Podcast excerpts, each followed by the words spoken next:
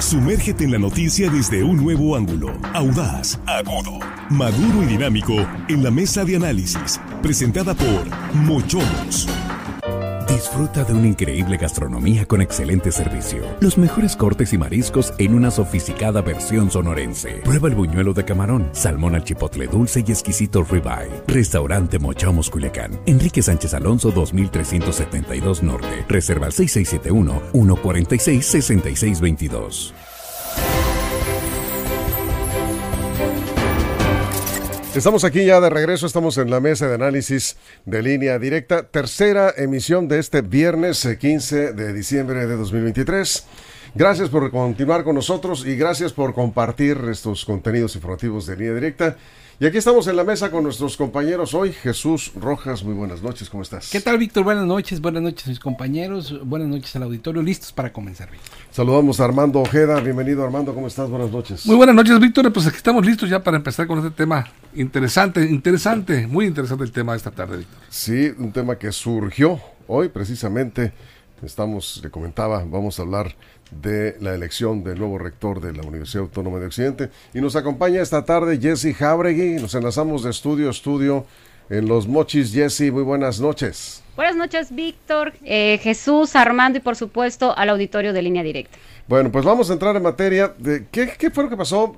Hay una situación de inconformidad entre algunos grupos de trabajadores que apoyaban a aspirantes a la rectoría. Y hay que decirlo, pues son varios los aspirantes. Y hay un uh, procedimiento muy claro para elegir al rector, pero a muchos los tomó por sorpresa la eh, designación o la elección que hizo el Consejo, eh, porque eh, pues no se lo esperaban, era que menos, digamos, había aparecido en columnas periodísticas, en los medios, en redes sociales, y de pronto, pues sí, se, hay que decirlo, fue una elección sorpresiva la que ocurrió hoy en la Universidad de Occidente, como también estamos viendo sorpresivamente estas manifestaciones que incluso han llegado a cerrar las Sí, puertas la de la toma, universidad la toma de la universidad. y a instalarse en un plantón. Este, Y es que imagínate, se supone que la Universidad Autónoma de Occidente estaba llevando este proceso precisamente como una manera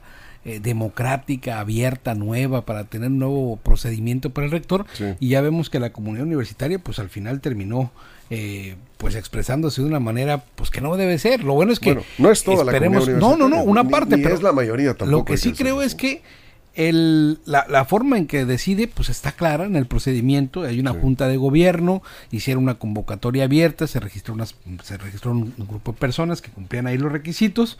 Estos después fueron a, a ir a unas comparecencias públicas donde presentaron su, digamos, su proyecto de trabajo para la rectoría. Esto además hacía que la junta de gobierno tomara eh, digamos, la opinión también de la comunidad universitaria, no decía precisamente cómo, pero al final de cuentas, después de mucha deliberación, presentaban el día de hoy la publicación del resultado, ¿no? Y ya publicado el resultado, gana el doctor Pedro Flores. Sí. Y resulta que hay inconformidad de alguna parte, como bien comentas, de los Sí. trabajadores y llegan a la toma de las instalaciones, cosa que me parece lamentable. Digo, están ahorita de vacaciones los muchachos o próximos a entrar, pero él debe, de tomar, alumnos, ¿eh? Sí, él debe de tomar protesta el día 5, el Sí. día 5 de enero.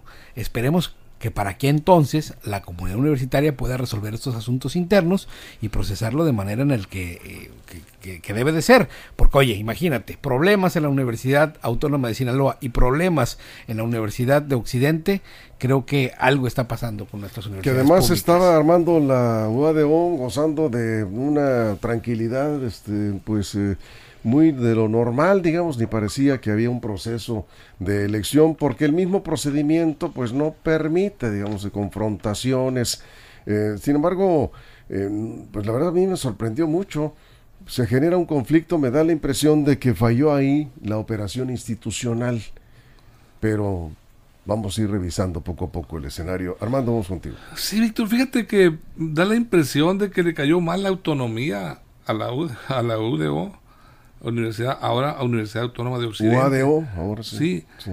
porque pues bueno, nunca había habido conflictos de esta naturaleza a lo largo de la historia, de todos los años que lleva la propia reelección de la actual rectora Silvia Díaz, Silvia Paz Díaz Camacho, porque ya prácticamente lleva ocho años este, en la rectoría, no había generado problema alguno. Sin embargo, ahora, con el grado de autonomía que está gozando la universidad, pues ya, ya las reglas empiezan a cambiar. Eh, junto con, junto con, el, con, con la autonomía de la, de la universidad, llegó la obligación de, de, pues de hacer algunas eh, reformas a los estatutos, a los reglamentos. Se eligieron a los siete consejeros universitarios junto con la autonomía en, esos tiempos para efectos de que fueran ellos la autoridad que convocara que este, junto con la junta de gobierno que convocara para eh, eh, la elección ya del nuevo rector aquí el problema que yo veo es que la decisión de haber nombrado, seleccionado del grupo de ocho aspirantes que había, muy valiosos todos, ¿eh? la hay que reconocerlo.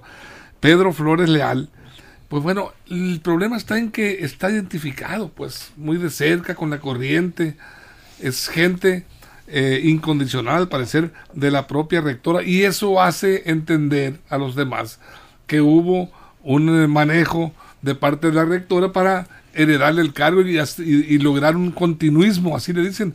O sea, eh, muy parecido a lo que está ocurriendo en la otra universidad. El problema pareciera ser que, está contagiado este es el, la, Universidad de Occidente.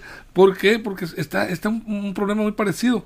Están, ¿A qué te refieres? Eh, en, el rechazo que hay a que haya continuidad, continuismo en el rectorado. No, pero son dos casos muy bueno, distintos. bueno, parece, aparentemente cívicos nada parecidos, ¿no? Sí, porque acá Héctor Merecio Cuen, acuérdate que ha sido ha sido señalado a los, los ha sido señalado de que de, de de este, implementar un continuismo muy fuerte alrededor de la UAS. Ahora está pasando acá, ¿no? No, no, pero nada, yo en lo bueno, Al parecer está, está, está, iniciando ese proceso. Eh, lleva ocho años. Nada que se le Silvia Paz lleva ocho años. Conflictos en la Universidad eh, Autónoma de Sinaloa tienen otra naturaleza. no, no, por supuesto. Vamos contigo, Jesse. Así es, Víctor, aunque sí tienen eh, otra naturaleza distinta quizás a la Universidad Autónoma de Sinaloa, no podemos negar que inmediatamente cuando una universidad destaca por su autonomía, eh, y tenemos de ejemplos miles en toda la República, incluso en la Ciudad de México, sí inician ese tipo de conflictos que señalan que más allá de temas administrativos, de una continuidad también del poder de ciertas figuras, también tiene que ver con ciertos temas políticos. Pero dejando de lado este tipo de análisis, habrá que ver que la Universidad Autónoma eh, de Occidente ya envió también un currículo de esta persona que fue seleccionada como rector y observando ya la convocatoria que lanzó la Universidad Autónoma de Occidente, porque estableció previamente unas reglas muy importantes, Víctor, y sí estaba exigiendo que cada uno de los aspirantes cumpliera con un perfil muy, muy diseñado, que era una trayectoria importante profesional, pero lo que a mí me llama la atención son las evaluaciones que tenía que haber participado en comités de tesis de licenciatura, incluso de doctorado,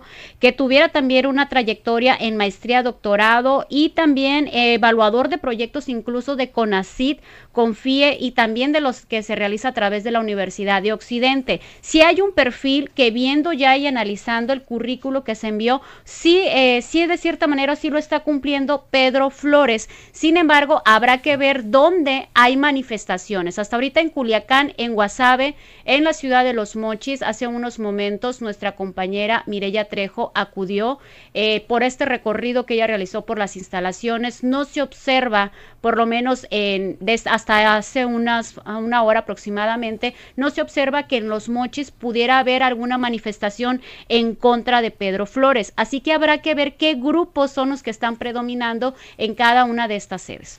Sí, bueno, eh, lo que pasa es que siempre eh, la política eh, pues a veces juega a favor, a veces juega en contra. Cuando hay un, una elección por un cargo, ya sea una elección cerrada, como en este caso así lo establece la ley orgánica de la Universidad de, Occidente, la Autónoma de Occidente, o bien una elección abierta, pues participan varios eh, grupos. A mí me pareció muy, muy amplia la lista de aspirantes. Creo que de ocho. aspirantes para, para un cargo de rectoría. ¿Por qué?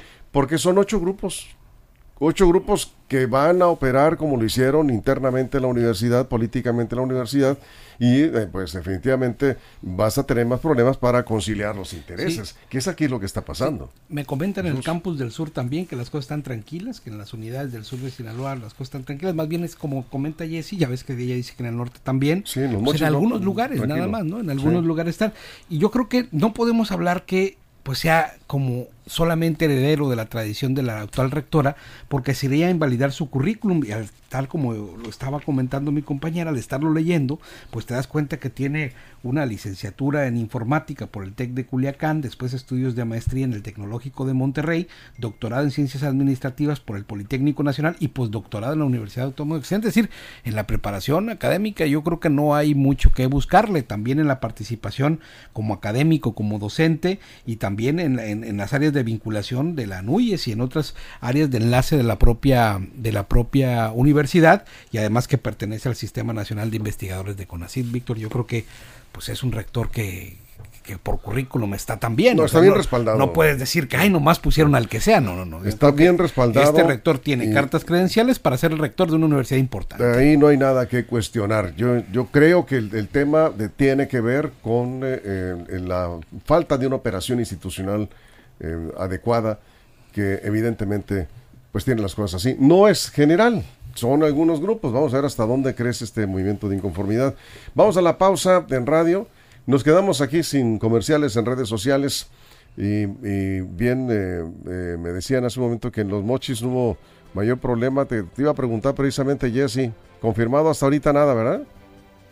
Hay imágenes, Víctor, incluso de nuestro, del recorrido que realizó nuestra compañera Mirella Trejo. No hay mantas, eh, no hubo antecedentes. Estuvo realizando incluso ella entrevistas preguntando, sondeando a los trabajadores y manifestaron que no se había presentado ningún incidente. Muchas gracias. Bueno, vamos a la pausa. Regresamos en unos dos minutos. Nos quedamos aquí en redes sociales. Estamos en la mesa de análisis. Estamos ah, analizando la situación, revisando la situación que prevalece en la Universidad Autónoma de Occidente con la elección del nuevo rector. Continuamos. Información confiable, segura y profesional. Línea directa. Información de verdad. Con Víctor Toro.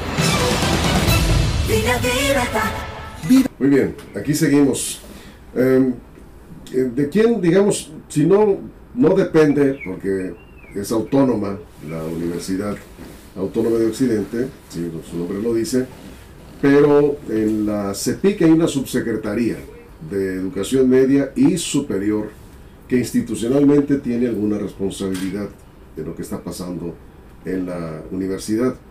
Eh, nuestra compañera Carola Rojo eh, consultó al subsecretario Rodrigo López eh, Zavala, creo que se apellida el subsecretario de Educación Superior, y ya le dio una respuesta que ahorita vamos a comentar cuando estemos de regreso. ¿sí? Me parece que eh, pues, eh, está lavando las manos el subsecretario. nadie nadie del gobierno va a querer aceptar que metió las manos, Víctor, en el proceso. Eh, por supuesto, ¿por qué? Porque sería una injerencia en la autonomía de la universidad, que ya está, disfrutando ya. Aquí yo, yo he platicado con, platiqué con algunos de los aspirantes y claramente me dice, ¿sabes qué? Yo no no es, yo no creo que sea en contra de la figura de Pedro, Pedro Flores, Leal. No es, es lo que está, eh, eh, lo que indignó a los aspirantes y a sus seguidores, a la gente que simpatizaba con ellos, fue el, que les jugaron prácticamente el dedo en la boca. Eh, este, diseñando una estrategia para la elección, las comparecencias, exponiendo mesas de trabajo, foros, para que los conociera la comunidad universitaria, para que los conociera la sociedad y, su, y valorara a cada uno de los aspirantes. ¿Para qué?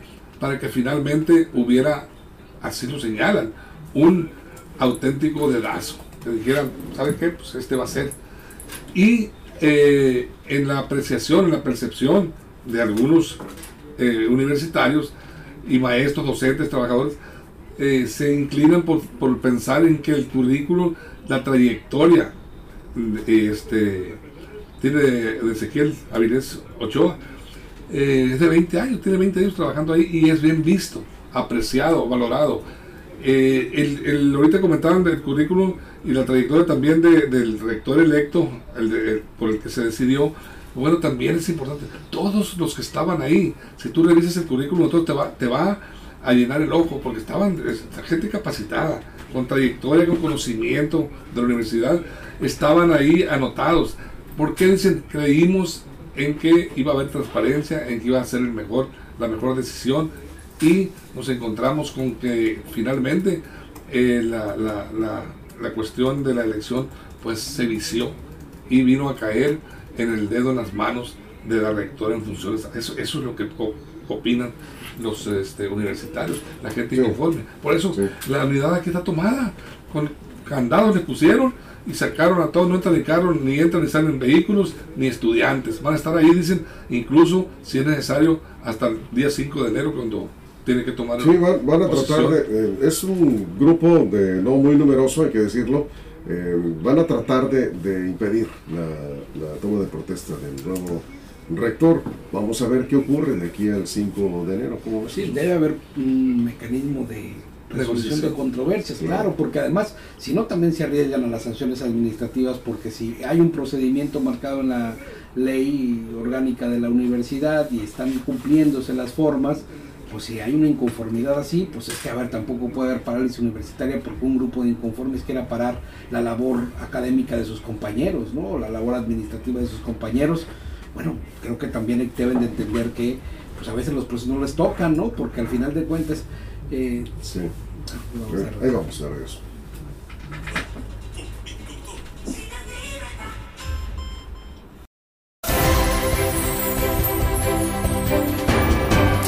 Estamos de regreso. Bien, vamos contigo, Jesse Jauregui.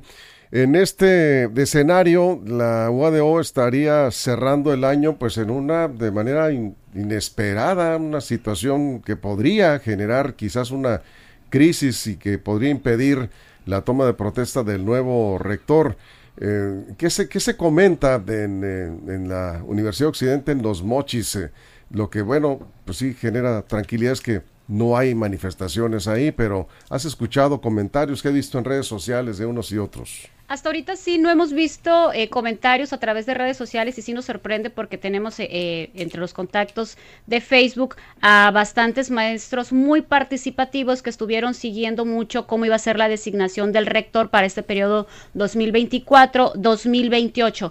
Pero aquí, Víctor, lejos de toda esta situación, que es muy válido que a lo mejor algunas personas no se sientan representadas por esta figura como rector y es válida la manifestación que están llevando a cabo en estos momentos, sobre todo porque se trata de una universidad que recientemente acaba de obtener la autonomía, pero que yo sí esperaba que fuera un ejemplo eh, esta universidad en Sinaloa, sobre todo porque UADO en Los Mochis es una universidad con bastante apoyo emocional porque ha formado bastantes generaciones y yo sí tenía altas expectativas sobre cómo iba a ser la participación de los estudiantes a la hora de la toma de decisión del rector, tomando en cuenta el antecedente de otra universidad que ahorita está en un conflicto y donde poco a poco la voz de los estudiantes fue disminuyendo.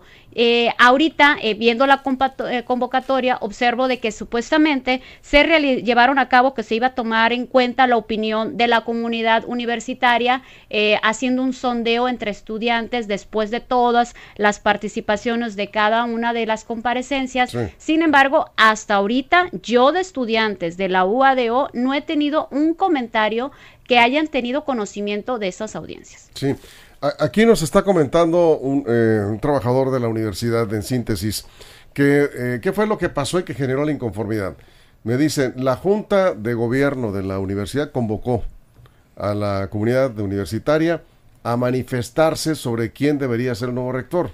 Y entonces por ahí eh, hay un grupo que dice que la comunidad respondió con 280 pronunciamientos a favor del doctor Ezequiel Avilés y solo uno a favor del doctor Pedro Flores. La Junta de Gobierno designó como rector a Pedro Flores.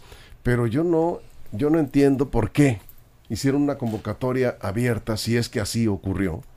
Si la ley orgánica no lo establece. No, claro, además era la Junta de Gobierno y no se iban a ir por firmas, pues si no se hubieran puesto a juntar firmas todos, pues ¿no? Y no, no hubieran sido 280, imagínate, en una comunidad de miles de estudiantes administrativos y académicos, pues 280 también quedarían cortas, ¿no? O sea, se genera la expectativa de que se va a tomar en cuenta. Yo, sí, sí, o sea, una, pero, expectativa falsa. Pero a veces es como lo que quiere contar una parte. Sí, yo claro, lo que digo es, a ver, si dicen que la comunidad universitaria, que es participativa, como nos comenta Jesse, porque además en el norte de Sinaloa es donde se gesta esta universidad que ha dado grandes resultados también en los últimos años, tiene muy buenos investigadores, muy buen profesorado y ha sacado muy buenos egresados, pues lo único que te dice es que necesariamente hay intereses ciertamente al interior que están inconformes, pero eso lo deben de canalizar al interior, al seno de la universidad, para bien de la institución y demostrar que aún en las diferencias pueden encontrar puntos de coincidencia para poder salir adelante y ver cómo sin transgredir la esencia que son las clases, que es el trabajo académico de la universidad, pues pueden ponerse de acuerdo dentro del marco de la ley. Así es, Armando. Pues mira, eh, yo, yo, te lo comentaba en el corte, precisamente, eh, el, la inconformidad está, no está porque sea este señor, este... Eh, Pedro Flores. Pedro Flores, no es contra él, es contra el mecanismo, el método, el, la, forma en que se llevó a cabo la elección. Trastocó los dictados de la convocatoria, dejó por un lado, ignoró todo eso y al parecer, bueno, lo ¿quién lo dice eso? Bueno, al gente, a mí me, lo han comentado gente, de, no, te puedo decir nombres. Alguno de los, no, no te pido nombres, sí. entiendo, alguno de los afectados. Sí, pues. es correcto. pero me dice, yo no, yo no, yo no, no voy a protestar, no voy a decir nada. Yo, ah, es uno de los aspirantes. Sí, yo no voy a participar, no voy a decir nada, pero la realidad de las cosas es que el manejo fue, este, muy evidente, eh, controlado por la rectoría, por la, por la actual rectora. Eh, los consejeros, dice, ¿cómo votaron? Le digo, los consejeros, votaron en sesión, dice, secretas los siete. Y, y, les dieron números de cómo votaron. Mayoría nada más dijeron. Por mayoría de consejeros, el voto, este, se designó se, a Pedro Flores. Bueno, así lo establece la Liga Orgánica. Sí, eh, en secreto, en sesión, pues, y, y, por, por, otro lado, los, eh, los, la auscultación, el sondeo que se hizo entre la comunidad universitaria, que se le dieron, el, favorecían a Ezequiel pues mm, fue ignorada. Es lo que alegan, discuten. Y aquí yo no quisiera ser mal pensado, pero a mí me, alerta el hecho de que de, hay, que decirlo, la realidad. Otra, la otra universidad, las dos más importantes, están en conflicto.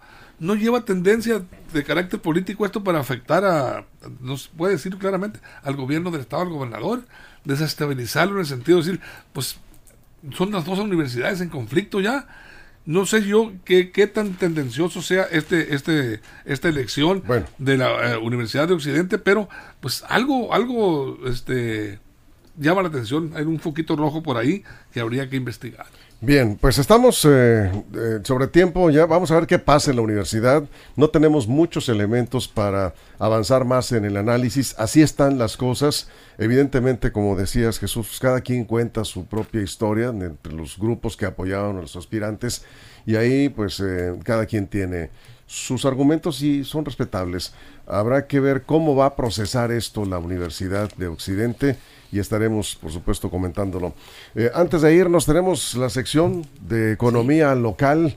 Vamos a ver si traen recomendaciones. Yo, sí, yo traigo una recomendación muy interesante, Víctor, y quiero decirle a todos Sinaloa y quien ande por acá de vacaciones que va a haber el torneo nacional de Ulama, Víctor, en el Quilite, Sinaloa, el 16 y 17 de diciembre es decir, ya este fin de, de, este, en estos días próximos, este torneo nacional van a participar grupos eh, que, que, tienen este rito prehispánico, ¿no? A manera de deporte ahorita, para, pues, para, para, para que lo vean el, público en general, ahí en el, en el Quelite Sinaloa, donde además se come muy sabroso.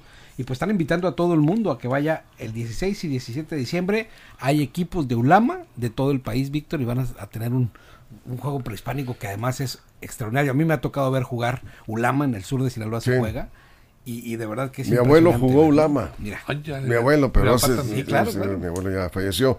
Pero yo vi algunas fotos de él. Es un juego no apto para. No, está, pensar que antes, ¿no? ganar o perder significaba la vida o la muerte. Ahora ya no, por, gusto. pero, es, un espectáculo. En el Quelite, ¿verdad? En el Quelite, sin embargo, Saludos a Pepe Gámez, que por cierto nos, nos hizo llegar por ahí una invitación. Vamos a generar información en línea directa por ¿Traes alguna recomendación? Víctor me, pide, ayúdame a promover mi taquería, me dice un, compañero, amigo, locutor, colega. ¿Dónde es? La carreta de José le se llama. Ah, sí. Ahí en Guamuchi. Saludos a José. José Lecota. Sí, como no. amigo tuyo, de, sí, de, hace muchos de los moches, ahí en Guamuchi tiene una taquería. Sí, es buena. sí, ¿Ya fuiste? Ya, ya, y la verdad, me gusta. A José le dije, en igual del, del micrófono de la radio, dedícate más aquí, vas a... tienes te futuro, mejor. Te va a ir mejor, tienes futuro. Muy bien, muy bien. ¿Y dónde está? Ahí en Guamuchil. En Guamuchil. Donde, donde preguntan, ¿dónde está la carreta de José? Le te van a decir a gente. Ah, porque es muy popular José. Sí, sí, es muy popular, por supuesto. Jessy, ¿qué nos recomiendas? Tengo dos recomendaciones, Víctor, principalmente para las familias. Este fin de semana, sobre todo el domingo en Topolobampo, se va a realizar el desfile náutico navideño. Ah, todo un espectáculo hermoso. No solamente por lo que van a estar brindando cada una de, de estas embarcaciones, sino también por la belleza de Topolobampo y este precioso clima. Y además también a todas las familias. Si quieren visitar los mochis y traen a sus niños, acudan a la villa navideña del Museo Trapiche. Créanme que lo van a disfrutar en lo grande, tanto los chiquitos como ¿eh? los grandes. Ya vi este, las imágenes, espectacular el Museo Trapiche con esta villa navideña. Y el domingo es a las 6 de la tarde, ¿verdad? Decías, a las 6 de la tarde empieza este espectáculo, pero desde las 4 van a haber muchas actividades para que los niños y los adultos puedan disfrutar.